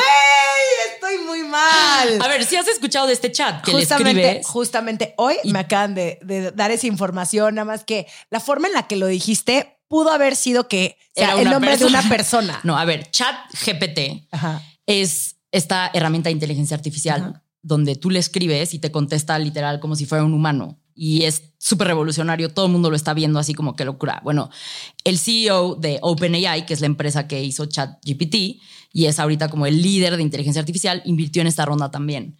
Y algo que me emociona muchísimo, se llama Sam, eh, es que yo platicando con Sam me dice, es que todos los avances que estamos haciendo en inteligencia artificial, lo que más va a beneficiar, bueno, de las cosas que más va a beneficiar, porque va a traer muchos beneficios, es a los creadores de contenido. Me dijo, no los va a reemplazar, al contrario, los va a explotar, o sea, los va a impulsar como no tienes una idea, porque antes un creador, crear buen contenido, no tenía las herramientas para generar copy tan rápido, para generar a lo mejor imágenes buenas para las portadas de los thumbnails de YouTube. Sí, sí, sí, sí, sí, sí. Y la inteligencia artificial va, haz de cuenta, a meterles turbo a los creadores de contenido. ¿no? Entonces él invirtió en esta ronda pensando esto va a explotar y, y los creadores de contenido son una parte muy importante de la economía en el futuro, ¿no? Em, Yo. 100%. y si lo piensas, los creadores, o sea, para mí, crear contenido en el futuro, o sea, debería ser una materia en la universidad, ¿sabes? O sea, ya no puedes dar a conocer tus productos si no creas contenido. Es la realidad. O sea, la gente dice, yo no uso redes sociales, pues úsalas, porque si no, o sea, si quieres ser emprendedor, tienes que poder venderle a una audiencia y cómo creas un buen negocio empezando por un mensaje con el que conecten las personas. Y qué mejor manera de crear un mensaje con el que conecten las personas que creando primero una comunidad, ¿no? Entonces, yo me siento súper optimista por el futuro y lo que viene para los creadores de contenido. Más, o sea, en, audio y en Big, justo compramos una empresa de inteligencia artificial.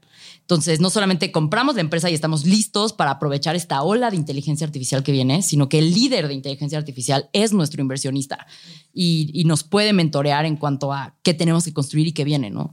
Y entonces, justo lo que nosotros hacemos es, los creadores de contenido, Romina, están agotados están cansados. Todos con los que hablo, o sea, en Vic hemos trabajado con 400 creadores de contenido. No sé de qué me estás hablando. Yo siempre estoy muy despierta y nunca estoy cansado. Todos están cansados de que no pueden escalar su dinero sin escalar su tiempo. O sea, los creadores, o sea, esto es lo que yo noto, están cansados de, ay, tengo que lanzar otra campaña, ay, tengo que lanzar otro curso, ay, tengo que lanzar otra cosa para mantenerme relevante. Y, es no se puede hacer todo. Es, tampoco una, es también una realidad. No puedes, en mi caso, no puedo ser emprendedora, pero también hacer un buen podcast, pero también escribir un buen libro, pero también narrar un buen audiolibro, pero también eh, tener una junta con mis clientes, pero también ver a mi novio, pero no, no se puede hacer todo. No, no, para nada. Y además terminas muy frustrada. Eso es lo que los, yo creo que los creadores de contenido no sabían en qué se estaban metiendo cuando empezaron a crear contenido, porque creyeron que solo iban a crear contenido, pero no sabían que en realidad en lo que se estaban convirtiendo era en un concepto que yo llamo creatorpreneur. O sea, los creadores de contenido de repente se tienen que convertir en negocios. ¿A poco no? Tú ya tienes que contratar personas, que dirigir personas, que mantener una nómina. Te vuelves una marca personal y entonces es un eh, negocio. Tú eres, tu propia empresa.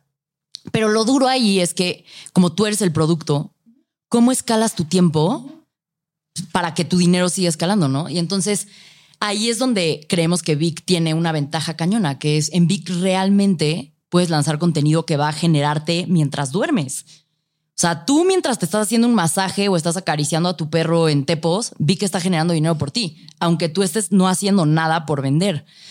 Y las plataformas que dicen que son para creadores de contenido, eso es lo que deben de buscar.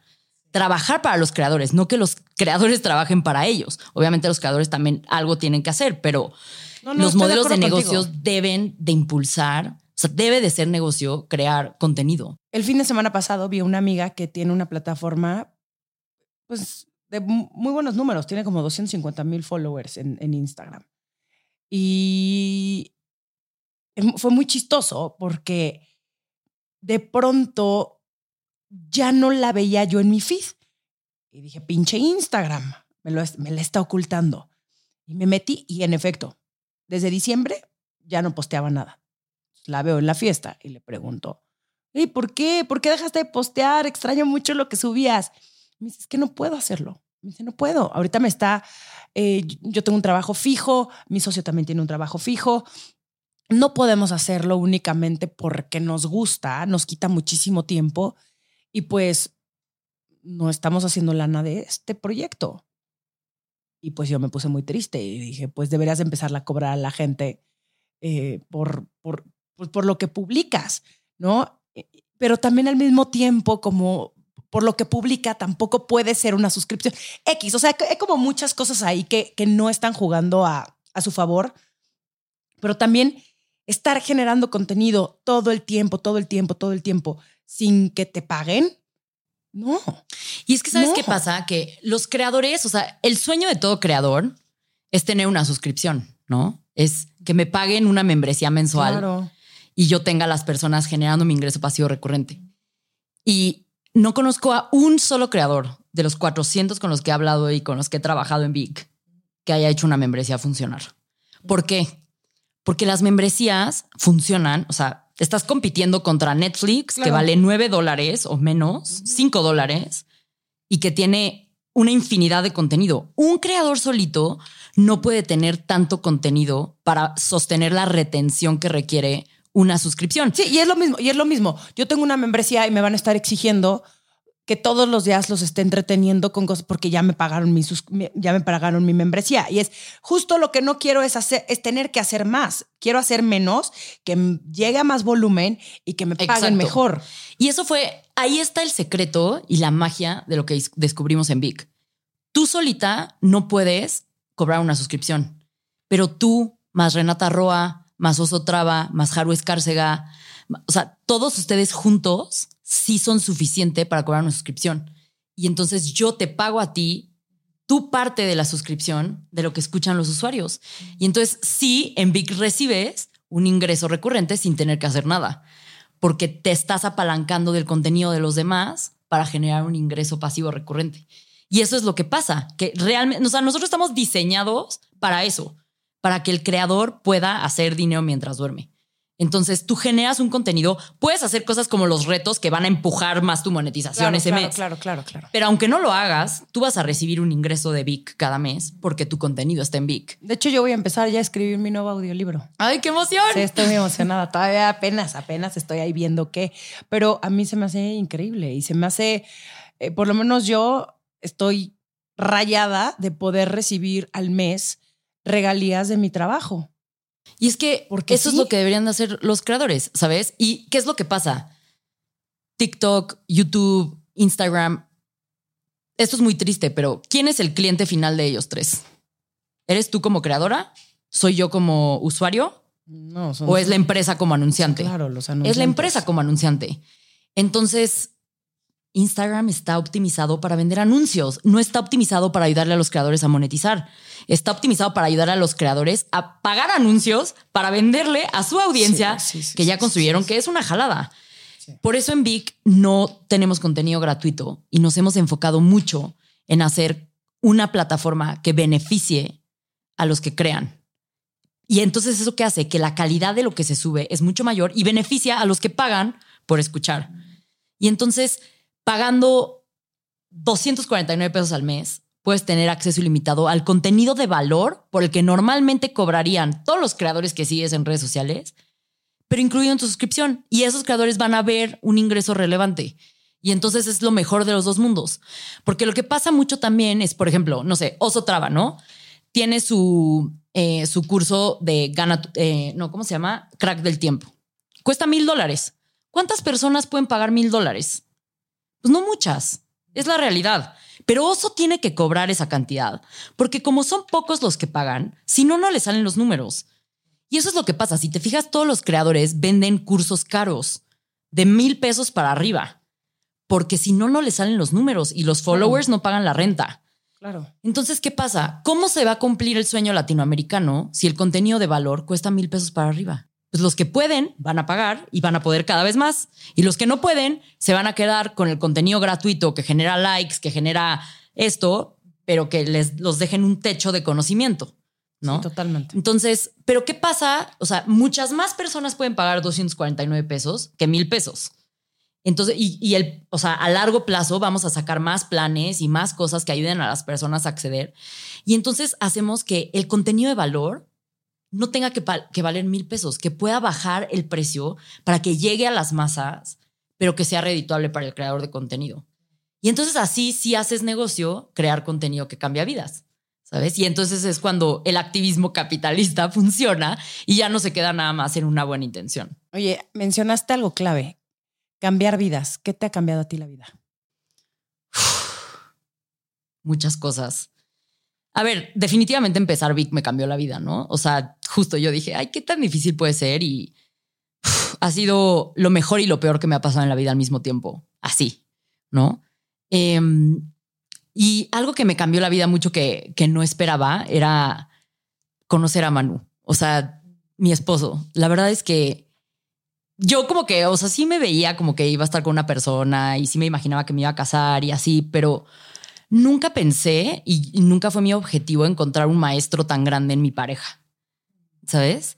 Y, o sea, no sé, como que Manu es una persona que tiene tanta empatía y tan buenas intenciones y haz de cuenta que yo es la única persona que conozco que no tiene ego. No sé, no sé dónde lo escondió, pero no tiene ego ese cabrón. O sea, no sé cómo le hace, ¿no? Y entonces, como que yo que soy como tan numérica radical, esto, lo otro, y Manu que es como tan sensible, tan humano, entonces es un maestro impresionante. Y también, o sea, me ha cambiado la vida estar con él definitivamente. Em, ¿Qué otra cosa me ha cambiado la vida? Surfear. Iba a decir el libro de Surfear la vida, que, que fue lo que me volvió adicta a surfear. Em, y justo como que yo digo que tengo esta filosofía surfnicornia, ¿no? Yo digo que soy un surfnicornio y, y voy a explicar por qué creo que soy un surfnicornio. Y es porque justo cuando estaba en ese inter de lograr cosas con Vic y empecé a tener muchos problemas de salud mental, escuché este audiolibro de Surfear la vida, que literal me cambió la vida. Y básicamente lo, lo que aprendí es que, o sea, alguien que no le gusta remar no puede surfear, porque cuando surfeas, 99% del tiempo estás remando. 99% del tiempo es lucha, remar, revolcarte, quemarte las nalgas con el sol y 1% del tiempo estás disfrutando la ola. Y eso es muy similar a la vida. 99% del tiempo es, ay, el parquímetro se me fue, ay, el tráfico, ay, este, la fila de, de, la, de la cola del banco. O sea, el 99% de la vida no es un orgasmo, un chocolate, un primer beso. O sea, de verdad no lo es. Es, eso es el 1%, ¿no? Y yo surfeo con una sonrisa en la cara, aunque esté remando. Y entonces yo lo que me di cuenta era que si quería aguantar a largo plazo los putazos que iban a hacer surfear la ola de emprender en Vic, tenía que aprender a disfrutar remar. Y para mí eso es la filosofía surfnicornia, ¿no? O sea, es como un surfnicornio no sufre y no es miserable mientras trabaja, sino que encuentra el gozo y aprende a disfrutar remar. Entonces, o sea, sí, emprender es difícil, sí es una putita, sí hay días que digo, güey, ¿en qué me o sea, ¿por qué estoy así? Sí me lo cuestiono muchas veces, pero al final, si te enamoras del proceso de crear cosas extraordinarias, por más doloroso que sea, eres invencible, nada te va a detener. Y eso está completamente en tu control, o sea, ese es el secreto. Si tú te enamoras del proceso de hacer cosas extraordinarias, nada te detiene. Si tú te enamoras de los putazos, nada te detiene. O sea, El hombre en busca de sentido, ¿sabes? O sea, ese, ese libro que también me gusta mucho, que es, me podían quitar todo en el campo de concentración, pero nada me podía quitar mis ganas de sentirme bien. Y es lo mismo. O sea, es un poco, o sea, tienes que entrenar a tu cabeza y requiere un poco de locura, pero para mí esa filosofía de disfrutar remar antes de agarrar la ola es, es la vida, ¿no? Y entonces como que, no sé, ya cuando pasan cosas difíciles en Vic, hasta le digo a mi equipo como, ay, no, ese así me pasa en el mar cuando de repente hay una revolcada y siento que no puedo respirar y ya me voy a morir y salgo, respiro y sonrío y vuelvo a agarrar la siguiente ola y siempre viene otra ola. Siempre. Mientras tú estás en el mar y sigues ahí remando, viene una ola. y una ola te va a empujar. ¿no? Oye, y todo eso lo has aprendido gracias a tu trabajo personal. Sí, es que, a ver, y ahí es donde vi que es mi mejor herramienta. O sea, yo siento que, o sea, es hasta injusto que tanta facilidad tengo yo para aprender sobre cualquier otra persona que intentara ser un competidor de Vic solo por la herramienta que tengo con Vic. O sea, porque yo ya descubrí esa herramienta que me permite aprender a ultra velocidad, ¿no? O sea, yo soy adicta a Vic, escucho audiolibros todo el tiempo mientras me baño, mientras cocino, mientras paseo a mi perrita, ¿no? adoptar a mi perrita también me cambió la vida, por cierto. Analu. Eh, Nalu. Este, y para mí esa es mi herramienta. O sea, como que la gente no se da cuenta que en promedio las personas no leen. Y si tú escuchas 15 minutos al día de audiolibros, estás leyendo más de 15 libros al año. Entonces, si lees más de 15 libros al año, estás arriba del 1% de las personas. Arriba del 1% o sea, 1% de las personas que sí logran hacer un negocio exitoso, que sí logran estar en una relación exitosa, que sí, ¿sabes? O sea, esas personas que hacen la chamba por trabajar en sí mismos. Entonces, para mí, vi que es esa herramienta donde cualquier cosa que quiero trabajar, ahí la encuentro. Y luego la, obviamente no solo en Vic, ¿no? Luego la profundizo, voy a terapia, veo videos, o sea, lo que aprendo luego le digo a Manu, escúchalo y lo comentamos juntos. Pero es esa como adicción, y es una buena adicción, a siempre hay algo más que puedo mejorar y siempre hay algo más que puedo hacer para vivir más feliz, ¿no? Y pues son las ganas de hacerlo, ¿no? Sí. Sí, sí, sí. Amor propio es acción. 100%. No es una idea, no es una frase. Eh, Ojo, y ahí es bien importante. Estas ganas de cambiar y ser mejor tiene que venir desde el amor, no desde el juicio. Porque yo mucho tiempo lo hice desde el juicio y no me era efectivo. O sea, era como pinche huevona, tengo que hacer esto, ah, qué mal que hago esto, qué mal que soy así. Desde el castigo no funciona. Pero si vas desde el amor y dices, ¿sabes qué? Me amo tanto que me merezco ser feliz. Y como me merezco ser feliz, me merezco ejercitar mi músculo de la conciencia plena. Entonces voy a meditar hoy, porque así voy a, las hojas se van a ver más verdes cuando voltee a ver el árbol y me amo tanto que me merezco ver las hojas así de verdes, ¿sabes? Pero tiene que ser desde el amor. Oye, y esta filosofía de, de me amo, es que no, más bien no es una filosofía, voy a volver a replantear la pregunta. Esta manera de vivir la vida, que creo que es algo que tú y yo tenemos en común, de me amo un chingo, sé que soy una chingona, eso no significa que sepa todo ni que tenga todas las respuestas, pero confío en mí misma, tengo, eh, tengo confianza, eh, o sea, bueno, lo dije dos veces, perdón, o sea, confío en mí, em, trabajo en mí, me siento bien con quien soy, no estoy en pelea constante conmigo misma. Eso le puede cagar a un montón de hombres. Uf. ¿Tú lo has vivido? Uf, justamente me estaba acordando ayer de esto. Eh, todos los novios que tuve antes de Manu era muy difícil para mí porque no podían con mi personalidad. Era como, o sea, te lo resumo en lo que o sea, me, río porque yo era igual. Antes de conocer a Juan, no podían conmigo. No, o sea, pero era una locura. O sea, yo me acuerdo de mi, mi exnovio, o sea, la última persona con la que estuve antes de Manu que el día que cortamos me dijo, es que sí está padre que seas así, toda diferente y que tienes ganas de hacer cosas grandes, pero es que yo necesito alguien más estándar. Eso me dijo así, me, y, y me dolió tanto cuando me lo dijo. Yo dije, toda la vida me he partido la madre por ser esta persona y como que tengo que ser más estándar, como, como no entendí, ya sabes. Este, y ya entonces lo corté. Dije, no, bueno, yo no puedo estar con una. yo no puedo ser estándar. es completamente lo contrario a quién soy yo, ¿no? Bueno, X. Y el día que conocí a Manu, de lo primero que hablamos fue de que yo estaba decidiendo si quería estudiar ingeniería aeroespacial, porque era cuando estaba teniendo mi crisis de si iba a ser astronauta o iba a ser empresaria.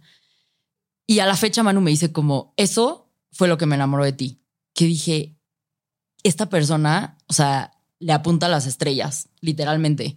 ¿No? Y esta persona me va a jalar con ella a donde vaya. O sea, piensa en grande, no le da miedo. Y entonces, o sea, yo en Manu encontré un hombre que en vez de opacarse por mí, literalmente dice, me estás compartiendo tu brillo y me haces brillar más, ¿no? Y, o sea, es bien duro porque como mujer hay tantas cosas que dicen que tengo que hacer que no me da tiempo de hacer y que yo sentía, Romina, una culpa por no poderlas hacer.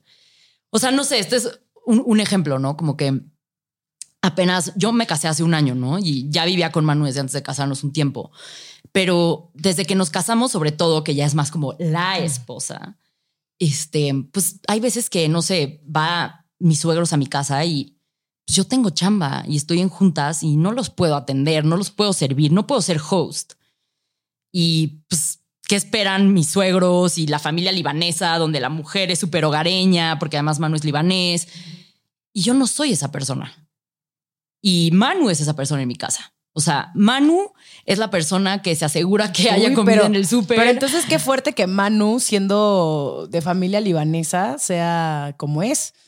Sí. Porque no voy a ventanear a mi familia libanesa, pero así que tú digas, no tienen un machito adentro, no, señores, ahí lo traen. No, sí, sí. Y, o sea, no sé, entonces, por ejemplo, un día fueron mis suegros y no había comida porque, o sea, Manu y yo ahí nos dividimos. Generalmente él, se encarga de que haya comida, porque a mí, yo por mí no como, ya sabes. Este, estoy muy ocupada y se me olvida, pero Manu se asegura de que haya comida en la casa, todo, ¿no?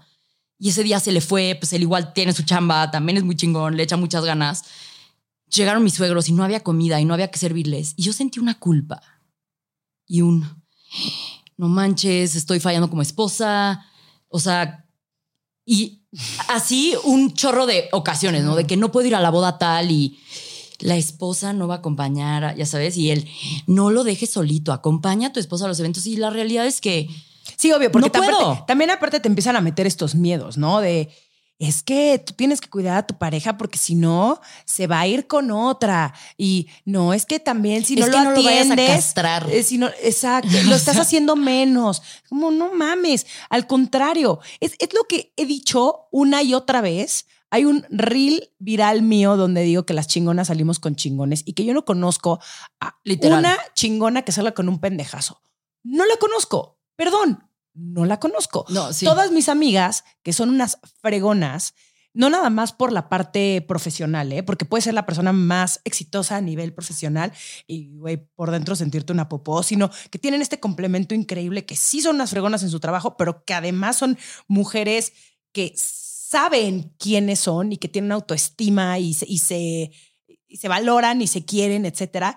Y sus parejas son iguales que ellas.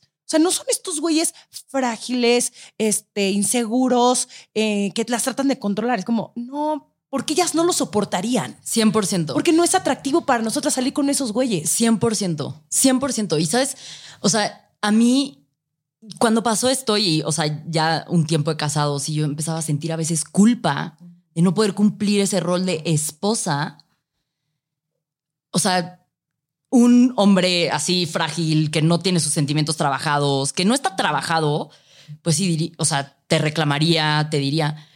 Todo lo que le importa es tu empresa. Ajá. y, yo, que Y yo un día sintiendo culpa, así diciendo la mano, como es que, neta, que me siento súper mal esposa. Y Manu se volteó y me dijo como, o sea, ¿sabes?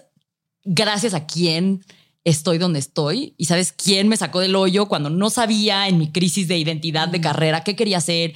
¿Sabes quién me inspiró a dar este paso? O sea, eres tú, eres la mejor esposa del mundo. O sea, y como que me hizo reconsiderar como a qué cosas le damos valor y a qué cosas, o sea, no importa cuántas cosas buenas haga yo por él, pero si no sirvo la comida, no valgo como mujer. Bullshit. Ni al caso, ¿sabes?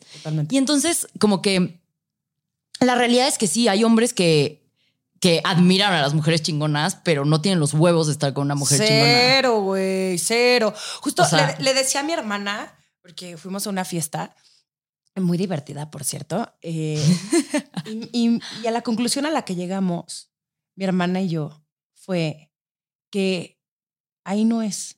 O sea, los güeyes que había en la fiesta, que además hay muchos que ven sus stories, o sea, ven las stories de mi hermana y eh, como que le tiran un poquito el pedo, pero no, pero nunca han tenido los huevos de invitarla a salir.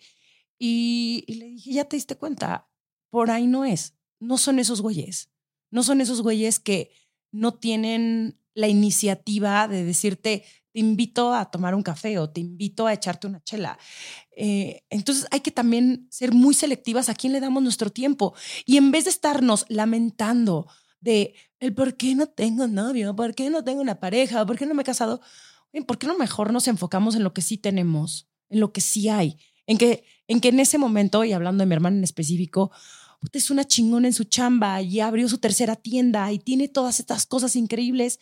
Y digo, no porque mi hermana se esté lamentando todo el tiempo de que no tiene novio, pero también, ¿sabes? También está interesada en tener una pareja en algún punto, pero sabe que no se va a conformar porque ya lo ha hecho antes y sabe que ahí no es. No, y, ¿sabes qué es lo que pasa? Que luego muchas veces nos hacemos chiquitas. Con tal de que nos quieran. Con tal de que, ajá. Se me hace tristísimo. Y te digo algo, o sea, yo lo primero que hice cuando conocí a Manu fue decirle, o sea, él me dijo que estudiaba en Estados Unidos y le dije, es que yo quiero ser astronauta. Estoy pensando si irme a estudiar a Estados Unidos ingeniería aeroespacial. Eso hubiera ahuyentado a 100 güeyes, pero a él no. Entonces, entre más intencional y más unapologetically you, o sea, sin disculpas, sin pena eres tú, más ahuyentas a la basura y acercas a las personas que sí tienen los huevos de estar con una persona que les va a enseñar. Porque muchas veces las personas, o sea, los hombres quieren una y que esposa también te enseña a ti y que él también te enseña a que ti. te es, que enseña es, a ti. es que es un balance, no es tampoco un yo soy aquí eh, eh, este el- la representación del éxito en no no no también la otra persona te enseña un montón No, pero o sea, 100%. pero no se hace chiquito por tu éxito ni por tu personalidad ni te dice que le bajes cuatro rayitas a tu intensidad al contrario te impulsa te motiva y es tu porrista número uno y eso, Eso. es lo más bonito Eso es lo más importante. Y también es como cuando Manu y yo nos casamos, en nuestros votos, justamente dijimos como hay una palabra que define nuestra relación y es crecimiento.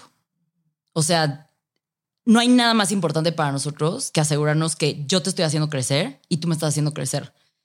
Y sabemos que si en algún momento yo ya no lo hago crecer o él ya no me hace crecer, tiene que buscar a otra persona que sí lo haga crecer. Güey, qué cagado que mencionas esto. Justo Juan y yo llevábamos bien poquito tiempo de salir y le dije, mm, lo único que te voy a pedir es que el día que tú ya no seas feliz conmigo, me lo digas y no pasa absolutamente nada. Obviamente, seguramente me va a doler, etcétera, pero aquí nadie está a la fuerza.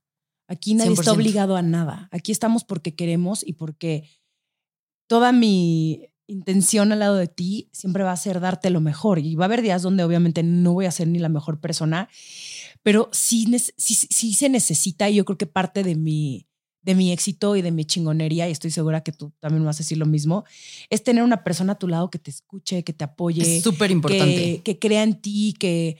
O sea, Juan es muy parecido a Manu como me lo platicas. O sea, yo soy la intensa de la relación, la que quiere el spotlight, la que, ya sabes, la, la, la que hace más locuras. Y Juan es el que me escucha y el que me centra y el que me dice, no te preocupes, ¿qué necesitas?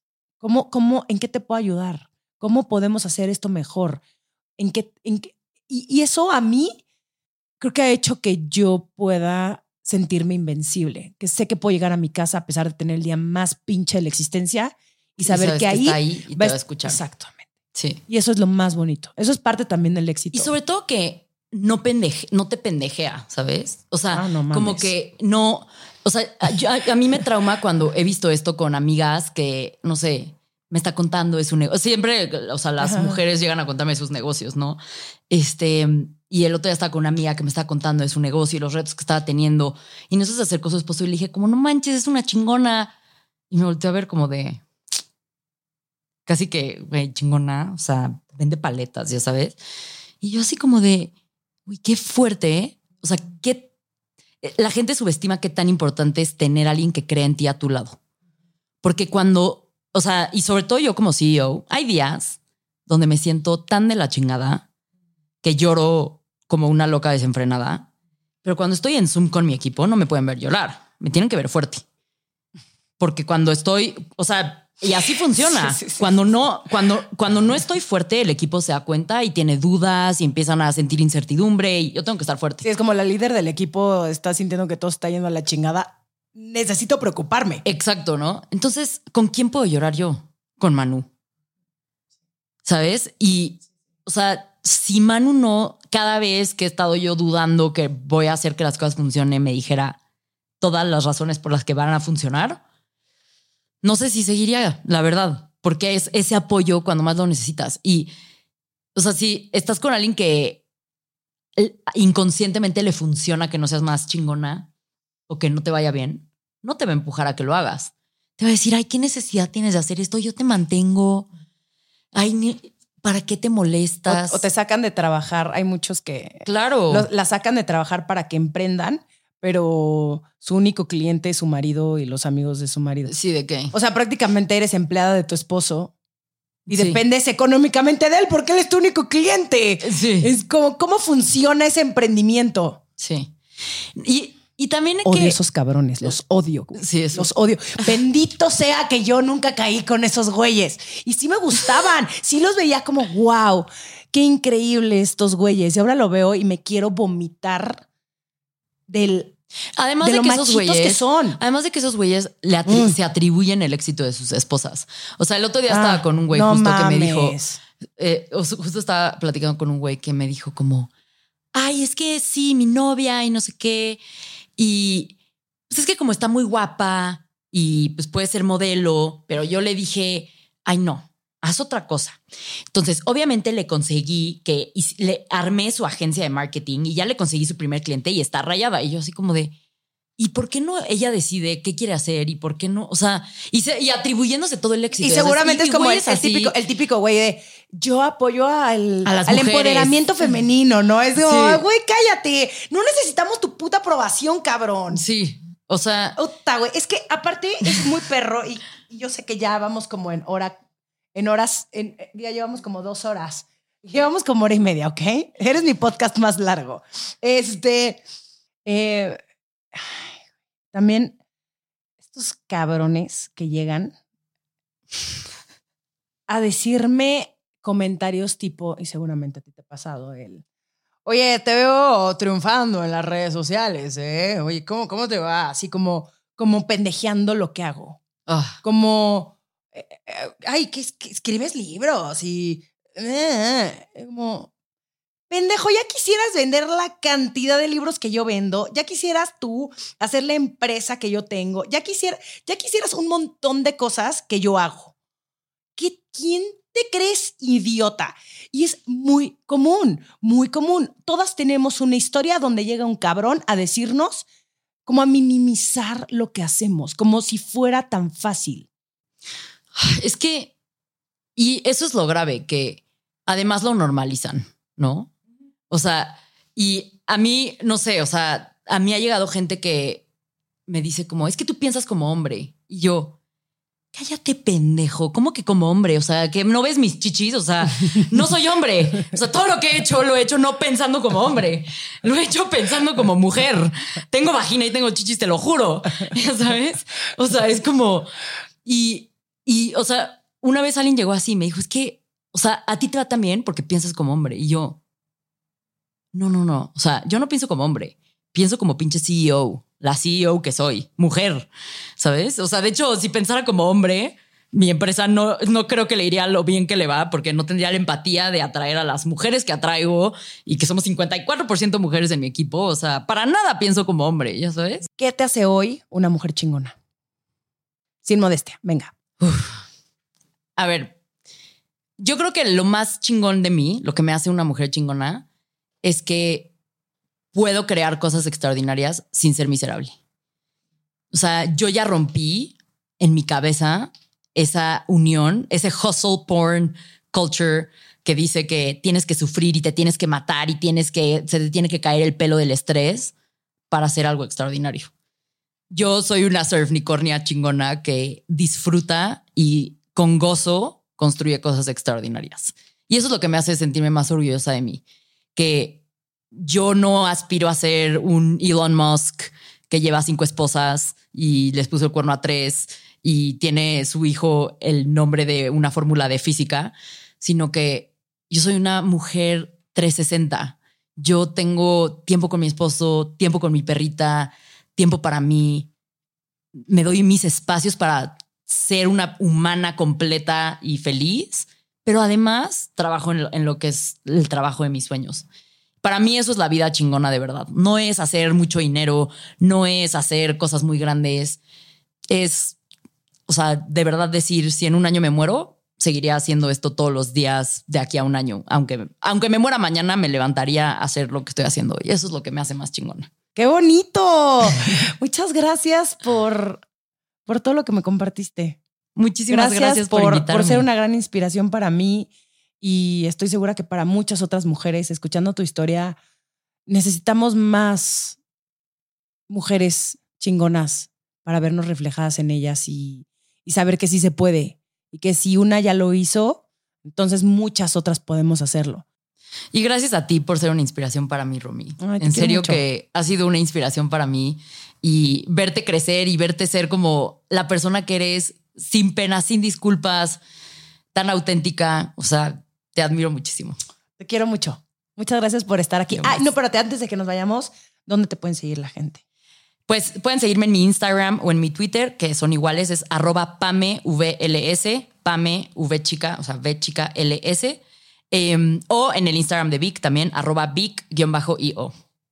Muchas gracias. Gracias. Esto fue Sensibles y Chingonas. Síguenos en Instagram y Facebook como Sensibles y Chingonas. Y no olvides suscribirte a nuestro newsletter en sensiblesychingonas.com, diagonal newsletter.